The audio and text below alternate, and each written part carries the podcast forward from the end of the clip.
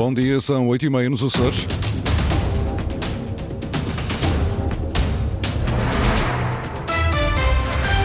Vamos conhecer os títulos desta edição. Sem margem para dúvidas, socialistas açorianos dão vitória a Pedro Nuno Santos com 66% dos votos. Mas José Luís Carneiro venceu em três ilhas, Terceira, São Jorge e Pico.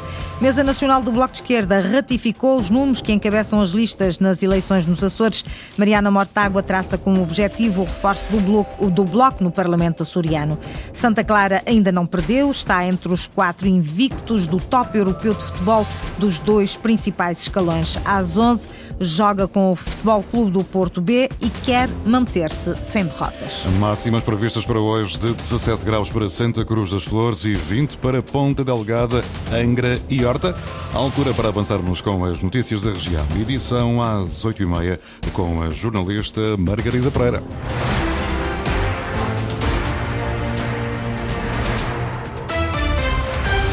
Ganhou Pedro Nuno Santos no país e nos Açores. Os militantes do PS na região, também eles, escolheram Pedro Nuno Santos para secretário-geral do Partido Socialista, Luísa Couto. Os Açores seguiram em linha com a tendência nacional. Vitória clara de Pedro Nuno Santos na região, com 66% dos votos contra 34% de José Luís Carneiro. Nas preferências por ilha, Pedro Nuno Santos também levou a melhor ganhou em seis das nove. José Luís Carneiro, por sua vez, foi o preferido em três ilhas, em São Jorge, no pico e com uma vantagem de 20 pontos percentuais, e na terceira se vem com uma margem bem mais curta, 51%, contra os 49% de Pedro Nuno Santos. Berto Messias, vice-presidente do PS Açores, fala no resultado e no novo secretário-geral que traz garantias à região, desde logo porque Pedro Nuno Santos já se mostrou ser amigo dos Açores. Eu recordo, por exemplo, que o mote da sua candidatura é Portugal inteiro e, portanto, eh, um Portugal que tenha consciência de todas as especificidades de cada um eh, dos nossos territórios, incluindo eh, também as nossas regiões autónomas e, no caso em particular, os Açores, e, portanto, aquilo que se espera agora é que o Pedro Nuno Santos, sendo o secretário-geral do PS, tenha um projeto vencedor para as eleições legislativas nacionais e que esse projeto inclua também, obviamente, eh, uma visão eh, positiva eh, da nossa região, correspondendo àquelas que são as expectativas do Partido Socialista dos Açores nesse projeto político. Nos Açores, Pedro Nuno Santos e José Luís Carneiro contaram com apoios declarados de figuras de destaque da política regional. No caso de Carneiro, Alamo Menezes, presidente da Câmara Municipal de Angra do Heroísmo, já Pedro Nuno Santos esteve a seu lado Vasco Cordeiro, líder líder do PS Açores, e ainda o presidente do partido a nível nacional, Carlos César. Reforçar a representação no Parlamento açoriano é o grande objetivo do Bloco de Esquerda para as eleições antecipadas marcadas para 4 de fevereiro nos Açores. Objetivo traçado por Mariana Mortágua, coordenadora nacional do Bloco, no final da reunião da Mesa Nacional do Partido que decorreu em Lisboa. Em declarações aos jornalistas, a líder do Bloco afirmou que o trabalho do partido está a ser reconhecido em todo o território. O Bloco de Esquerda tem uma representação uh, nos Açores, temos dois deputados eleitos ao Parlamento Regional e temos um bom trabalho feito e a noção de que esse trabalho é reconhecido. E por isso todo o otimismo, toda a, mais do que otimismo, toda a confiança e a certeza que vamos ter um bom resultado, que vamos subir, que o trabalho do Bloco é reconhecido a nível nacional, estende-se e por maioria de razão estende-se ao trabalho que temos feito nos Açores e aos resultados que vamos ter nos Açores. E por isso o que esperamos é, obviamente, crescer, manter a representação parlamentar que temos e crescer e crescer na, na capacidade de intervenção nos Açores. A Mesa Nacional do Bloco de Esquerda ratificou os nomes que vão encabeçar as listas nas eleições regionais e que já tinham sido aprovados pela Comissão Coordenadora Regional. Entre os nomes estão António Lima, deputado e coordenador regional, que volta a ser o número um pelo Círculo de São Miguel, ou a deputada Alexandra Manos, que encabeça a lista na Ilha Terceira. É uma mudança estratégica, diz o presidente da Câmara de Comércio de Angra do Heroísmo, de uma pequena participação, passam a chefe de fila e a promotores em vários projetos financiados pelo Programa Europeu Interreg-MAC no próximo quadro comunitário de apoio. Marcos Couto diz que é uma entrada numa nova realidade. Pela primeira vez no projeto Interreg-MAC, eh, poderemos vir a ter uma, uma associação açoriana a liderar um ou mais projetos, que é o caso da Câmara de Comércio. Isso nunca aconteceu. Uh, e isso resulta também deste know-how que nós fomos buscar a estas, estas ligações. Portanto, o Interreg é um, é um programa europeu que passava completamente ao lado dos Açores e a Câmara de Comércio candidatou-se a dois projetos como chefe de fila e pertencem a mais três como copromotor. Uh, portanto, isto é uma entrada numa nova realidade dos fundos europeus que nos passava um pouco ao lado. Uh, éramos copromotores às vezes, participávamos, mas sempre de uma forma muito tenue. Uh, é muito importante que passemos a fazer parte desta rede, a, a, captar esses fluxos, a captar esse investimento e a estar no centro de decisão, que é no fundo isto que estamos aqui a tentar também. No quadro comunitário 2021-2027, o programa conta com uma verba de 170 milhões de euros do Fundo Europeu de Desenvolvimento Regional, o FEDER, cofinanciando os projetos aprovados até 85%. O programa Interreg-MAC comparticipa projetos que envolvem três regiões ultraperiféricas de Portugal Espanha, Madeira, Açores e Canárias e sete países terceiros, Cabo Verde, Costa do Marfim, Gâmbia, Gana, Mauritânia, Senegal e São Tomé e Príncipe. Maria marisco são muitos os que o apreciam. Uma nova espécie de lingueirão foi detectada recentemente na Ilha Terceira, na Baía da Praia.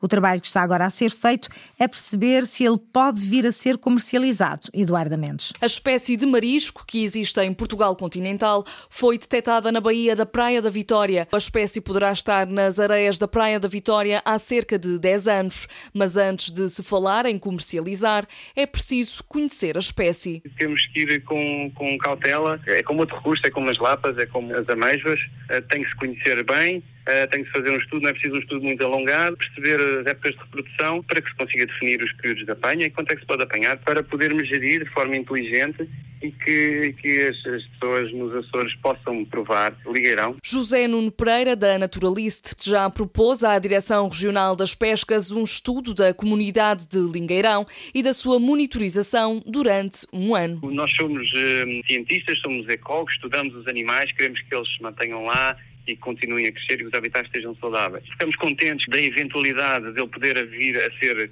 explorado comercialmente, não é uma descoberta que um cientista faz na natureza que pode ter retorno para a comunidade. Esta poderá ser uma nova iguaria a introduzir nos pratos açorianos. Para já, a captura está interdita.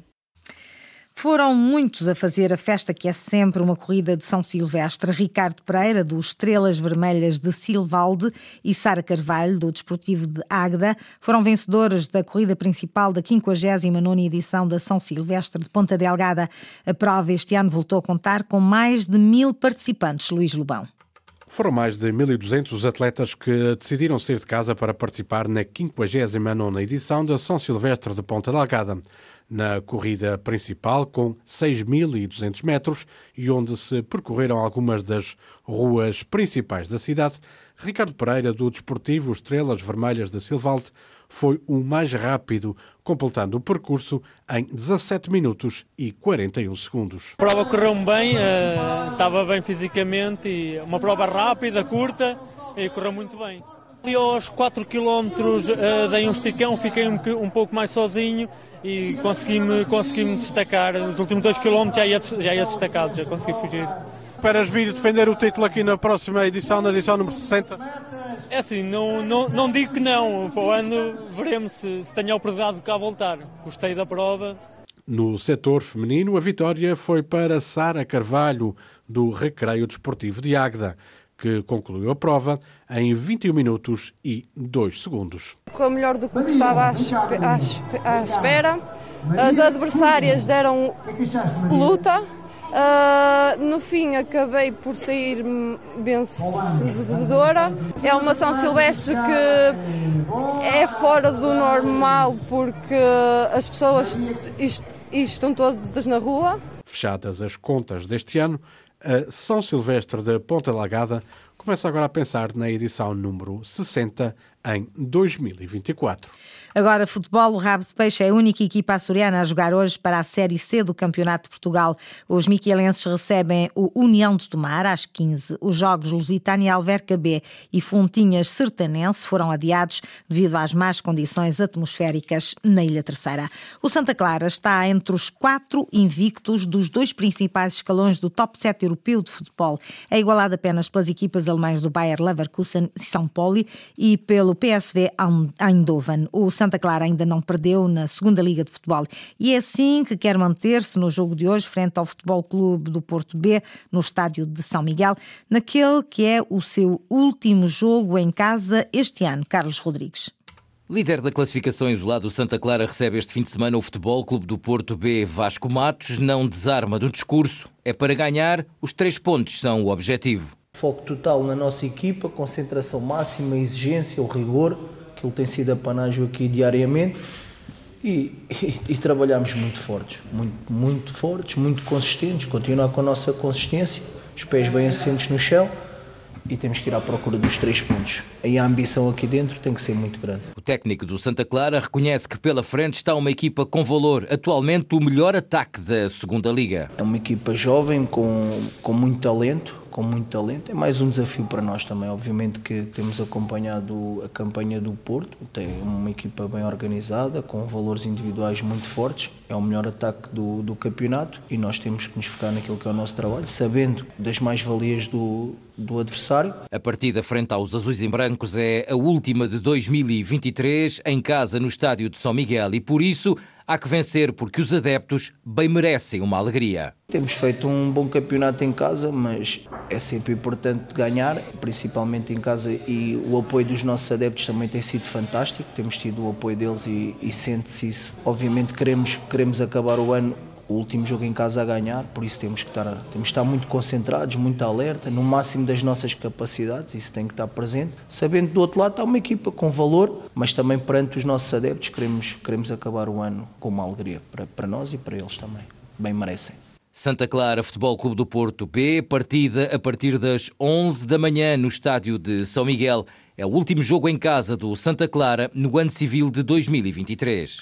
Um jogo que tem naturalmente relato aqui na Antena Açores a partir das 11.